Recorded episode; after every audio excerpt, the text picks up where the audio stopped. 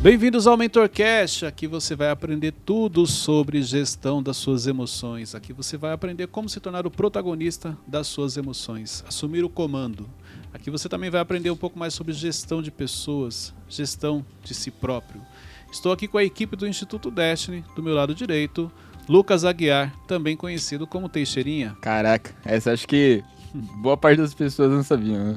Revelei aqui, ó. Revelou revelação, ao tá vivo aqui. Só no MentorCast você descobre. E do lado esquerdo, nosso amigo, menino Wesley. Gente, é um prazer inenarrável estar Meu aqui Deus com do céu, vocês. de novo isso. Já começa, não tem jeito. É um adjetivo Gente. muito bom. Ok, voltando aqui, gente. Voltando. Hoje eu quero falar com vocês sobre três inimigos do seu crescimento, três inimigos do seu avanço. Três pontos que eu preciso que você faça uma reflexão se eles estão fazendo parte do seu dia a dia, se eles estão fazendo parte da sua rotina e interferindo diretamente no seu crescimento e no seu avanço. Por isso, papel e caneta na mão, ou se você vai anotar no seu celular, anote para que você possa depois refletir em cima do que a gente vai compartilhar aqui. Inclusive, marque lá nos stories, Cleiton Pinheiro. Eu vou repostar vocês. Envie o link para os seus amigos, para pessoas que você sabe que buscam crescimento, desenvolvimento e querem avançar a cada dia mais. É isso aí. Primeiro inimigo, vamos lá. O primeiro inimigo do seu crescimento que eu quero falar hoje é o orgulho. Forte. O Wesley já Já olhou pros dois lados aqui. tá nervoso, é? Dá uma mão dele. Ele tá nervoso, tá. Eu quero falar sobre o orgulho. Gente, olha só. O orgulho ele pode estar fazendo parte da sua vida e você nunca parou para pensar. Você nunca se atentou, até porque é difícil uma pessoa admitir que ela é uma pessoa orgulhosa. Eu lembro que há alguns anos atrás eu era uma pessoa orgulhosa. Eu achava que eu sabia. E quando você acha que você sabe, você não precisa de ajuda. Você não vai pedir ajuda porque você acha que você sabe, você acha que você está no caminho certo. Então isso dificultava o meu crescimento. Porque até mesmo quem queria me ajudar não conseguia. Porque quando a pessoa chegava para compartilhar algo, queria trazer uma experiência, ou queria até mesmo me ensinar, eu não permitia. Porque o meu orgulho não permitia que eu estivesse aberto a novas ideias, a novos aprendizados. Além disso, o meu orgulho ele vem de questões emocionais. Isso é importante também, você identificar de onde vem o seu orgulho.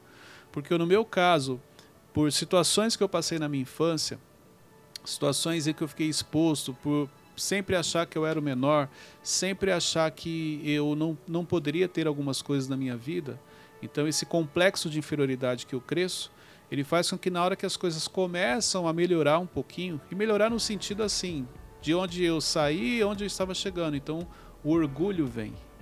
E aí é como se você não precisasse mais passar algumas humilhações que você passou na vida. É como se agora não, agora eu também tenho voz, agora eu também vou ditar as regras, agora eu não, não preciso mais ser humilhado como anti- antigamente. Porque é mais ou menos isso que passa na cabeça de algumas pessoas. Eu não preciso de você, eu não preciso ser humilhado, eu não preciso mais disso. E, e- e eu lembro que quando o orgulho fazia parte da minha vida, em alguns momentos eu tinha esse sentimento. Não, agora eu posso escolher o que eu vou comprar, eu posso escolher onde eu quero ir. Apesar de não perceber que eu era escravo do dinheiro. Mas o orgulho impedia de, de olhar assim. Por que, que eu estou te falando escravo do dinheiro? Porque nessa fase, quando as coisas começaram a melhorar um pouco, então eu achei que agora, só porque eu, é, eu queria sair e comer no restaurante, ou porque eu tinha um carro, ou porque eu tinha conquistado a minha casa, pronto, já estava me achando. Escravo do dinheiro por quê? Porque eu não poderia ir em qualquer restaurante, eu não poderia ter qualquer carro, eu não poderia ter qualquer casa. Eu poderia ter aquilo que o dinheiro falasse que eu tinha direito. Então, ah, se eu quisesse comprar uma Ferrari, eu conseguia? Não. Meu primeiro carro foi um Uno, porque o dinheiro falou: não, você só pode comprar um Uno. Então eu era escravo do dinheiro. Mas só que a visão que eu tinha, a mentalidade, eu já estava me achando com o Uno. Única e o escada. orgulho, por feridas emocionais, ele muitas vezes me deixava cego. Então até isso afetava diretamente o meu comportamento. Por isso que eu tô, é importante você entender que o orgulho ele afeta diretamente o seu comportamento e o relacionamento com as pessoas. Porque você não aceita uma opinião, você não gosta de ser criticado, você não reage bem quando alguém critica você. Tudo isso tem uma ligação com orgulho. Fala, Wesley, que eu tô vendo que você tá agitado. É, então o orgulho, ele não é uma coisa que nasce com a pessoa, é uma coisa que Geralmente ele vem de conta uma de- ferida emocional. Você, você não vê uma criança orgulhosa. É verdade. Olha só. Cleito, eu conheço crianças que só pelo jeito dela ela, ela já é orgulhosa. Não, não é que ela, ela é orgulhosa. Provavelmente a criação que ela está recebendo está trazendo ela para essa linha.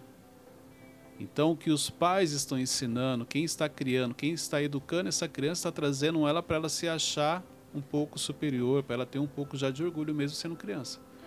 Mas se você perceber as pessoas orgulhosas, quando você vai olhar a história de vida das pessoas, são por traumas que elas passaram, por feridas emocionais que elas carregam. Por isso que na realidade é assim, poxa, já fui tão humilhado na vida, eu não vou mais ser humilhado pelas pessoas. Então ela não, ela não entende que quando alguém se aproxima para ajudar, ela está achando que essa pessoa quer, quer ser maior do que ela, quer ser superior. Então, vamos supor, se você chegasse para mim naquela e falar, não, ó, deixa eu te ajudar nessa área, eu já ia achar que é o seguinte, não, ele não quer me ajudar.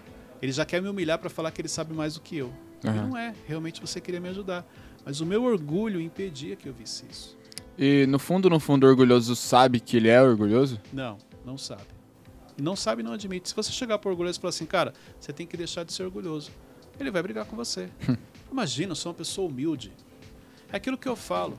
Gente, quando você é, você não precisa falar. Aham. Então, se alguém chega para você e fala assim, ó, você é muito orgulhoso, e você fala, imagina, eu sou humilde, pronto, você já não é humilde. Porque se você é, você não fala. A mesma coisa, se você não fosse orgulhoso, você não precisava justificar.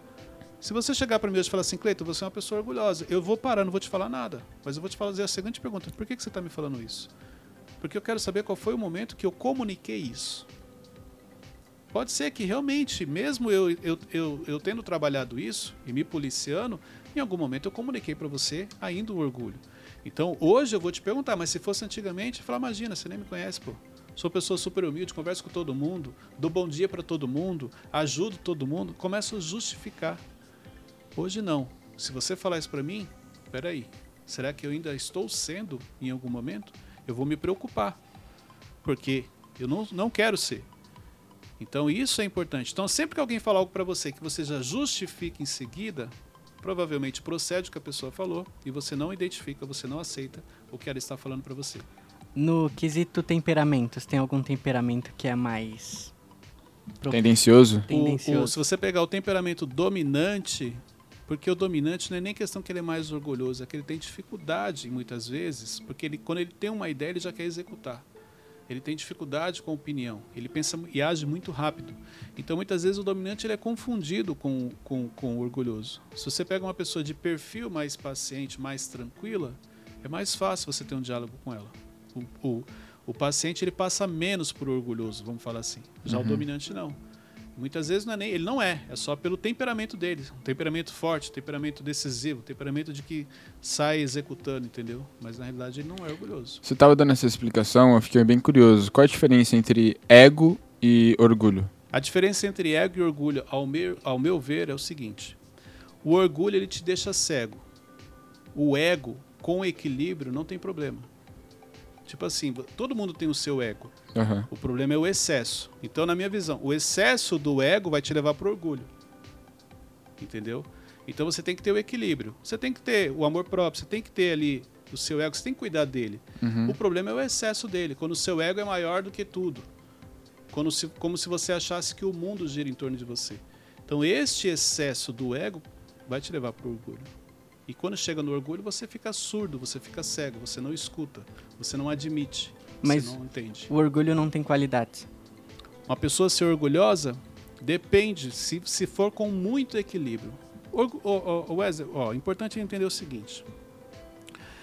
Orgulhoso no sentido de, poxa, eu tenho meu valor, poxa, eu sei fazer isso, eu também tenho qualidade. Mas isso não é também- ego? Então, calma. Forte. Eu também consigo chegar lá? Ok, é o que, é o que você está trazendo. Esse é o ego. Aí quando você vem para o excesso, você se torna orgulhoso. Ah, tá. Então, dificilmente você vai encontrar uma pessoa orgulhosa que você possa elogiar. Hum, Porque geralmente a pessoa, quando ela traz essa linha do orgulho, ela é muito orgulhosa, infelizmente ela sai ferindo as pessoas, ela sai machucando as pessoas. Ela prejudica a própria vida. Entendeu? Então eu acho muito difícil você realmente encontrar alguém que seja orgulhoso e que você traga essa parte do orgulho dele como algo positivo. Geralmente vai só prejudicar e não beneficiar. E, e tem como uma pessoa. Exemplo, você estava usando. Eu comecei a ficar orgulhoso quando eu comecei a ter carro, dinheiro, essas coisas. Tem como uma pessoa ser orgulhosa mesmo sem ter bens materiais? Muito. a maioria. A maioria das pessoas que são orgulhosas, elas não têm o que elas imaginam. Olha só, só porque eu comprei meu carro parcelado 24 vezes, um exemplo. Dei uma entrada, parcelei na época 24 vezes. Um Uno 93 CSL, motor argentino. Fortes revelações aqui hoje. Pronto, eu já me achava. Aí você fala assim que, nossa, Cleito comprou um carro. Na minha cabeça, eu era o cara, porque eu tinha um carro. Porque uhum. eu não tinha e eu tinha um carro. Então isso depende muito do ambiente. Se você frequenta um ambiente onde as pessoas não têm carro e você tem um carro, pronto. Você vai falar, ó, tá vendo? Tô abafando. Mas se você frequenta um ambiente onde as pessoas têm um carro muito melhor que o seu, aquele carro seu ele já impede você de, de, de falar algumas coisas, de se comportar. Entendeu? É, essa questão do orgulho, por isso que eu trago isso como uma ferida, porque na realidade ela está dentro de você. Uhum. É que você não teve oportunidade de colocar para fora.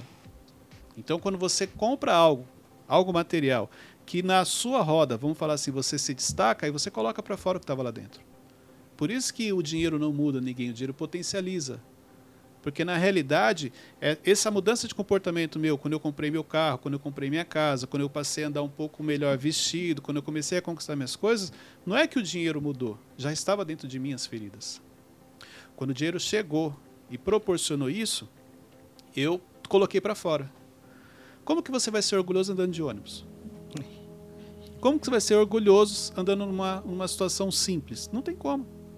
Então você guarda aquilo com você. Aí nessa parte você pega esse orgulho e guarda. Primeira oportunidade, você coloca para fora. Então o orgulhoso tem sérios problemas com a comparação. Ele está sempre se comparando. Mas com certeza. Só que o orgulhoso ele vai, você vai perceber que ele se compara não para cima, para baixo. Porque uhum. na realidade ele quer mostrar para uhum. quem está abaixo dele que ele está melhor. Tá. Você entendeu? Então a necessidade dele que a ele tem de mostrar é muito alta. As feridas que ele uhum. carrega são sempre olhar de cima para baixo.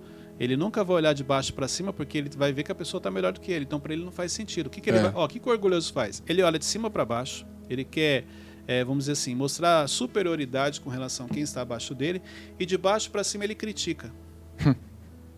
então, um exemplo, se ele está aqui no meio, ele fala, ah, mas eu não queria ter aquilo ali. Aquilo ali, aquele carro é muito barulhento. Aquela cor é feia, não combina com nada. Você entendeu? Não é que ele não quer, é porque ele não pode. Então ele critica quem está acima dele, e ele quer, vamos dizer assim, mostrar superioridade para quem está abaixo dele. Perfeito. Então por isso que o orgulho te prejudica tanto. O orgulho, ele impede você de aprender com as pessoas.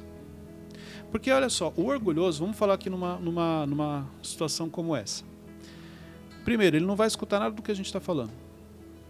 Ele só vai querer falar dele, porque ele sabe.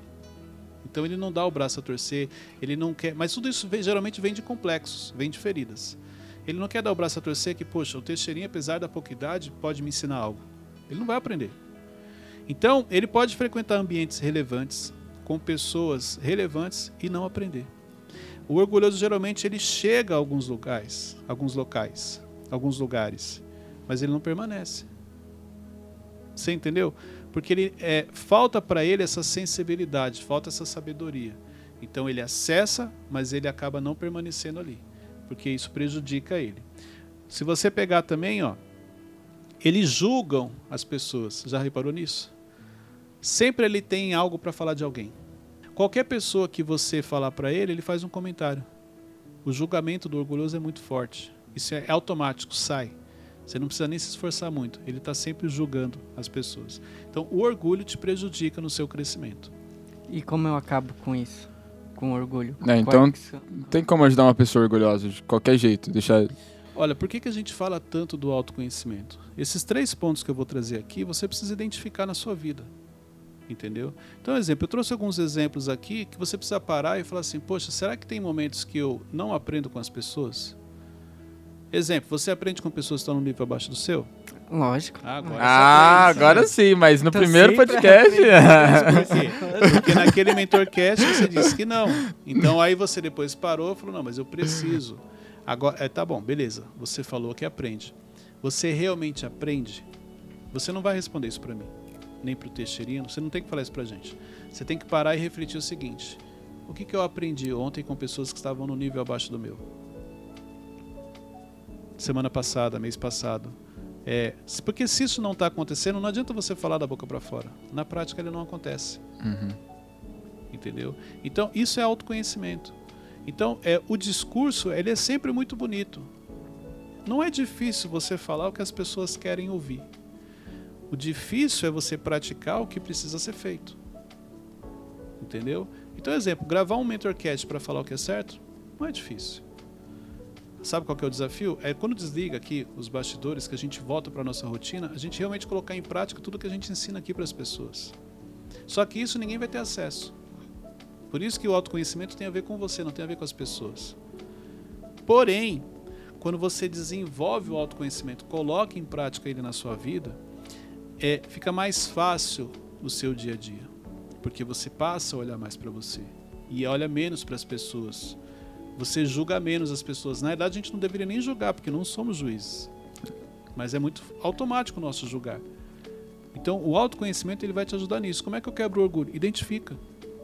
Igual eu. Quando eu comecei a entender sobre inteligência emocional, quando eu aprendi sobre inteligência emocional, eu percebi que eu era uma pessoa orgulhosa e que aquilo me prejudicava. Porque impedia que eu crescesse, que eu aprendesse. Então eu comecei a trabalhar isso na minha vida. E é interessante porque eu, na minha cabeça, eu já tinha eliminado o orgulho e um tempo depois, um, um dos meus mentores chegou e falou: Olha, você precisa trabalhar essa questão do orgulho. Você às vezes é um porco orgulhoso. E na hora eu reagi mal. Eu não falei nada, mas o meu corpo reagiu mal. E depois eu parei e refleti e falei: Poxa, eu ainda tenho alguns momentos que eu estou orgulhoso. Eu não sou mais orgulhoso, mas eu estou orgulhoso. E aí eu passei a me preocupar mais ainda com isso. E como eu posso fazer uma rotina para identificar? Porque eu sinto que eu, que eu não identifico porque eu não lembro das situações. Por exemplo, ah, vou, in, vou colocar aqui no papel os momentos que eu aprendi com pessoas abaixo do meu nível. Ah, não lembro. Tipo isso. É um É, exemplo. é. Não que isso é uma regra, você não tem, não é isso. Eu só falo assim, quando você está mais atento ao que está acontecendo ao seu redor, você aprende até mesmo com pessoas que estão abaixo. É, é isso aqui é importante você entender. Mas eu falo assim, o seu comportamento no dia a dia, faz uma reflexão. Você tem coisas mais para ensinar para as pessoas em cima daquilo que você pratica ou você tem mais para aprender? Você no seu dia a dia, você mais ensina ou você mais aprende? Quando eu falo aprende é cometi um erro, aprendi que eu não deveria ter feito. Quando eu falo ensinar é eu fiz uma ação por algo que eu pratiquei, as pessoas ao meu redor observando isso aprenderam comigo. Então isso aqui já te dá um parâmetro. A gente sabe que a gente precisa melhorar. Muitas vezes a gente não quer, é diferente. Você não quer porque encarar você mesmo é um grande desafio. É fácil se fosse aqui para falar assim, ó, Wesley, vamos falar os defeitos do Teixeirinha. É muito mais fácil. Wesley, fala dos seus defeitos. Você fica sem jeito. Te faz mal isso. Entendeu? Então, quantas coisas a gente compartilha aqui que na hora tá todo mundo refletindo e você pensa assim, poxa, tem momentos que eu me comporto assim, nossa, que vergonha de mim. Por que, que eu estou fazendo isso? Esse, é, é, olha só, há um tempo atrás eu passei por uma situação que eu fiz um comentário de uma pessoa que não foi legal. Eu gosto muito daquela pessoa. Só que, sabe quando você faz no impulso, vamos dizer assim, Uhum. tá todo mundo conversando, você não percebe e você complementa, você faz um comentário. E depois que caiu a ficha do que eu tinha feito. Eu falei, caramba, eu falei de uma pessoa, não foi legal o que eu fiz. Eu fui até a pessoa pedir perdão. E a pessoa não entendeu nada. Mas eu cheguei para ele e falei assim: olha, eu preciso te pedir perdão, porque o comentário que eu fiz não foi legal. A pessoa falou: imagina, esquece isso. Não, você não está entendendo, não tem a ver com você, tem a ver comigo. Eu sei que eu errei. E eu preciso andar com a minha cabeça erguida. Eu preciso andar com a minha consciência tranquila. Porque a pior coisa que tem, gente, é quando você está andando e você encontra alguém e você sabe que você falou mal daquela pessoa. E você olha para a pessoa e você fica pensando assim: caramba, será que ela sabe? Será que alguém falou para ela? Sabe quando você está num ambiente que você já falou mal de alguém e de repente essa pessoa te olha e você, por que, que ele está me olhando assim? Será que alguém contou? Caramba, essa é uma das piores coisas que existem. Você quer ver o que é ruim? Alguém chegar e falar assim para você: olha, eu preciso te falar um negócio. Ah, depois eu falo e você fica desesperado. Não, não, fala agora. Isso é por quê? Porque do, o que será que ela quer falar? Será que aconteceu alguma coisa? Será que alguém descobriu algo de errado que eu fiz? Então, eu aprendi que andar com a cabeça tranquila, andar com a cabeça erguida, com a consciência tranquila. Gente, essa paz não tem preço. Então, se eu cometo um erro hoje, eu não tenho problema nenhum ir até a pessoa e pedir perdão e pedir desculpa. Se ela vai me desculpar ou me perdoar, é outra situação, mas a minha parte eu fiz. Então, da, daquele momento, eu estou tranquilo. Mas essa questão de lembrar do erro, eu sinto que eu só lembro quando foi algo impactante, não coisas mínimas. Porque você ainda não se preocupa tanto com o autoconhecimento. Você não se preocupa tanto em olhar para você.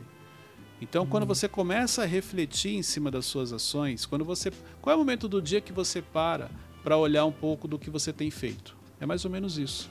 Cleiton, eu não tenho tempo para isso, porque isso não é prioridade para você. Por isso que você só lembra daquilo que é impactante, daquilo que foi forte, aquilo que alguém te falou. Só que esse mais forte, toda vez que você errar com algo grande, alguém vai te sinalizar.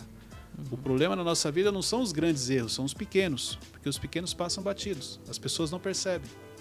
Os grandes erros todo mundo sinaliza. Teixeirinha, ó, você gritou com fulano, não é legal você gritar. Mas e quando ele falou algo, quando ele foi mal educado com uma pessoa, ele falou baixinho, ninguém ouviu. Por isso que esses só você identifica. Então se preocupe com os pequenos erros, porque os grandes as pessoas vão te sinalizar. O segundo ponto que eu quero trazer para vocês aqui é a autodefesa, o vitimismo. Pessoas que se fazem de vítima. Gente, para com isso, pelo amor de Deus. Olha só, há quanto tempo você acompanha o Mentorcast e há quanto tempo você não coloca em prática coisas que você já aprendeu aqui? Porque você anda contando uma história para você você anda justificando ou falando algo para você. E na realidade você não percebeu que você se faz de vítima quando você faz isso. Você tem uma autodefesa. Sempre que alguém chega e te sinaliza algo, você não aceita. Você justifica. Então, enquanto a justificativa for maior do que você aceitar que realmente você errou, o vitimismo vai continuar te acompanhando. E, e, é normal, é natural a gente ter esse sentimento assim, poxa, que eu não tenho sorte, Poxa, eu queria. Exemplo, às vezes tem gente que te acompanha e fala assim: Poxa, eu queria ser igual Wesley. Eu queria ser igual Teixeirinha. Eu queria estar participando ali do, do Mentorcast. Eu queria estar fazendo vídeo. As pessoas. Por que, que você não está fazendo? Porque na realidade você criou uma história para você. Você criou uma justificativa. Você se fez de vítima. E é gostoso fazer de vítima. Você já viu como é gostoso? As pessoas ficam com dó da gente. É. Às vezes você ganha até um UPA, um abraço. UPA. Vem, te abraça tal. Fica assim, não, vai para cima, você pode. Então tem que tomar cuidado. Por isso que quando você está diante de alguém que se faz de vítima, muito cuidado com o que você vai falar, porque às vezes você vai só alimentar mais ainda esse vitimismo.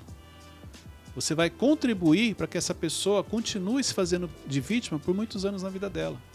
Esse cuidado é importante também você ter. E como eu lido com essa pessoa que sempre está no vitimismo? Porque Olha, uma hora pode ser real, mas pode ser que não. Não, não no meu também. caso, exemplo, eu acho que na vida você sempre tem dois ângulos para olhar. Você pode olhar o que aconteceu como algo positivo ou negativo. Você tem essa opção. Enquanto você está se lamentando porque algo aconteceu, ah, exemplo, roubaram o meu celular. Você está ali se lamentando. Você fala, Cleiton, o que, que tem de positivo em roubar o celular? Eu nem terminei de pagar. Olha só, você está se, você tá se lamentando porque roubaram o seu celular e você ainda está pagando. E se tivessem roubado o seu carro? Então vamos lá, você vai ter agora a opção: o seu celular ou o seu carro. Aí você vai falar assim: ah, o meu celular, porque a perda é menor. Ok, mas você estava se lamentando por isso. Então tudo tem dois ângulos. Partindo do princípio que tudo é permissão de Deus, que Deus permitiu isso, até porque muitas vezes Deus, isso aqui é muito sério. Deus permite que algumas coisas saiam da sua vida porque na realidade ele vai te entregar algo melhor.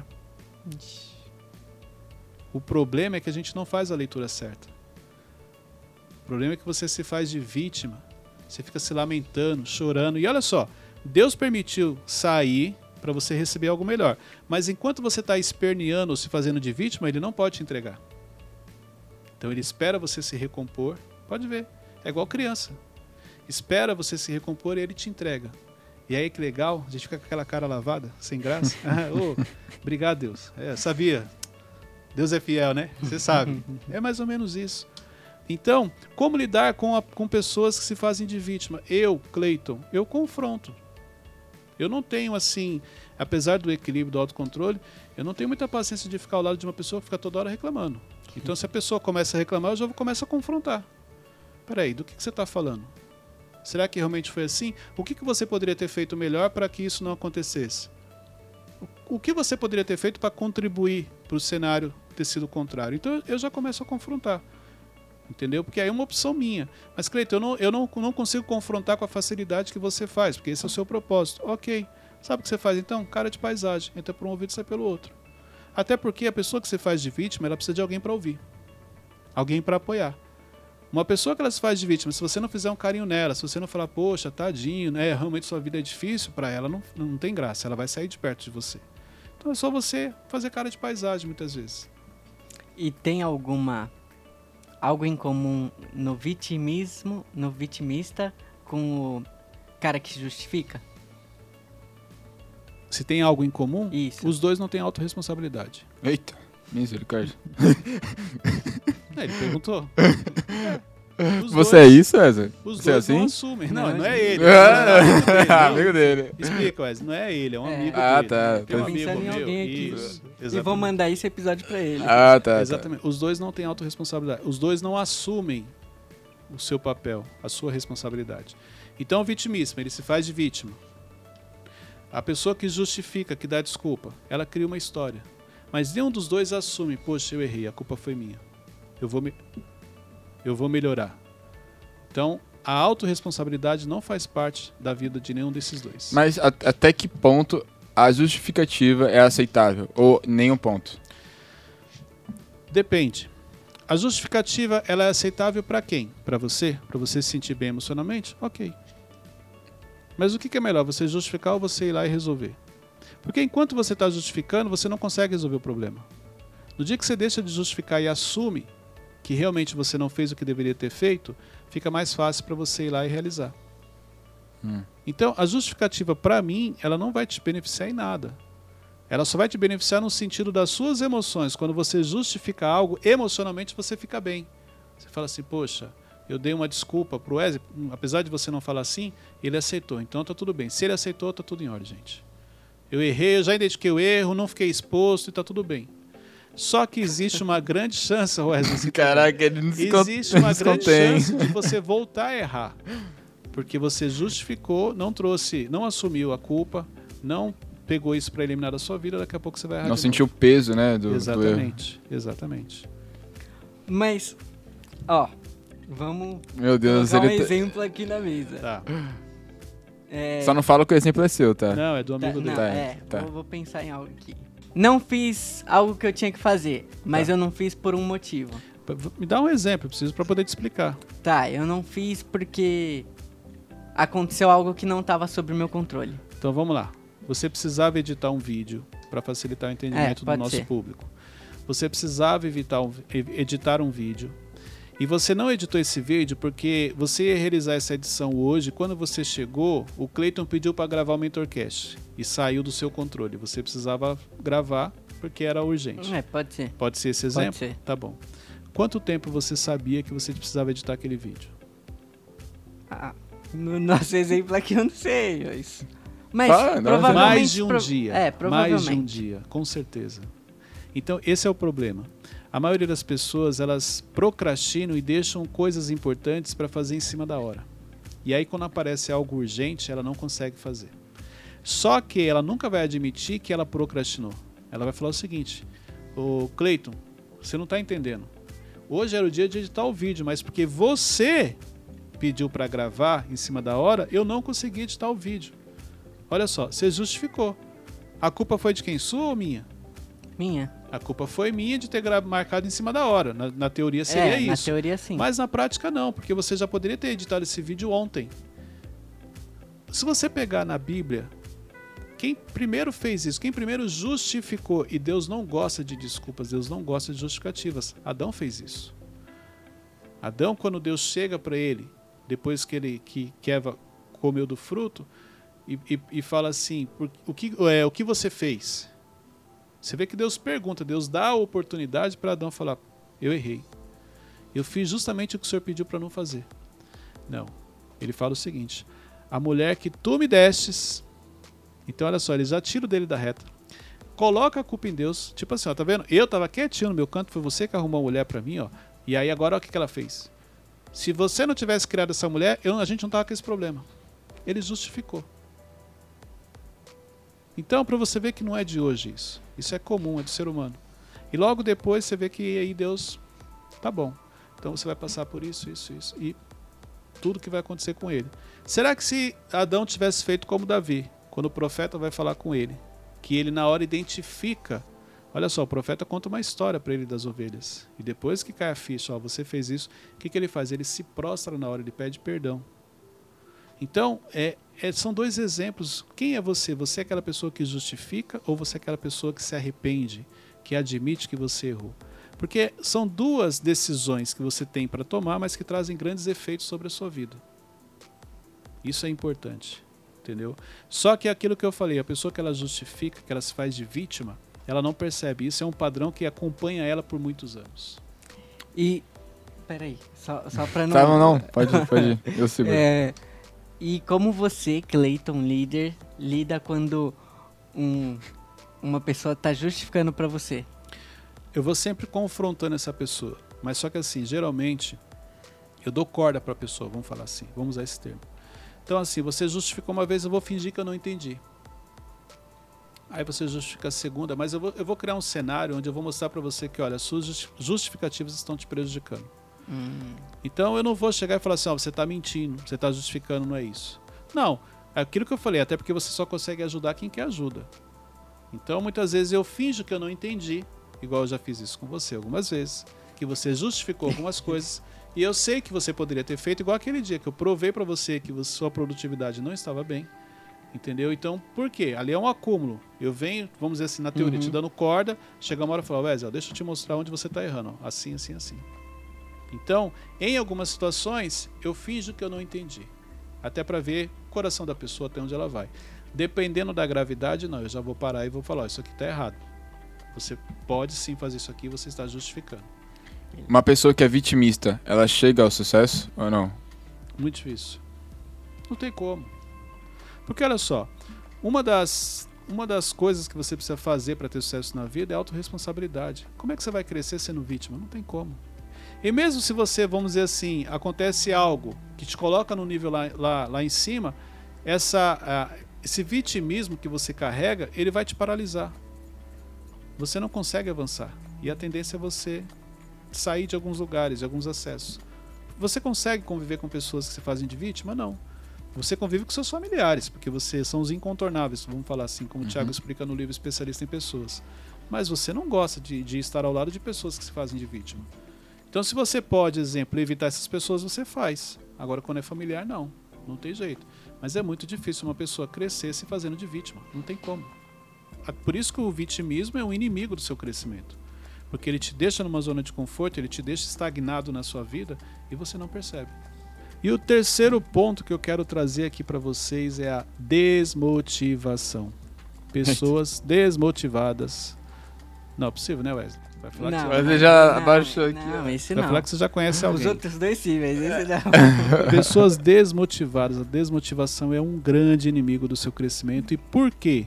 Primeira coisa, motivação é interna. Você precisa entender isso. Você se motiva. Eu estou sempre explicando isso aqui. Cleito, por que, que você repete algumas coisas? Para ver se entra na sua cabeça. Deixa eu te explicar algo importante sobre o conhecimento. Talvez você assistiu um exemplo, um Mentorcast ou a live Conectando com Inteligência, que toda segunda, terça e quarta, às 21h07 no meu Instagram, nós temos a live Conectando com Inteligência, onde você assiste e você ouviu falar que motivação é interna. Tá bom, aquele dia você aprendeu. Se eu chegar agora e falar para você a mesma coisa, o seu entendimento é outro, porque você já está em outro nível de conhecimento. Se você pegar num treinamento que você realiza, num livro que você lê, dependendo do nível que você está, muita coisa que você vai ouvir ou vai ler ali, você já aprendeu algum dia. Só que você não entendeu realmente como funciona. Por isso que tem coisas que você precisa repetir. Até porque, para a pessoa poder colocar em prática e também porque o entendimento dela muda. Então a motivação, ela é interna, é você quem se motiva, ninguém vai te motivar. Esquece, isso não existe. Então você precisa ter um motivo pelo qual você é uma pessoa motivada todos os dias, você é uma pessoa feliz, você é uma pessoa de objetivos. Não importa qual seja esse motivo, se a sua motivação, como você diz, é pagar conta, é ter sua vida financeira em ordem, é outras questões. Mas você precisa, motivação interna. Uma pessoa desmotivada pode ver. Ela, ela até é pesada. Você não consegue ficar perto dessa pessoa. Quando você encosta nela, você se sente mal.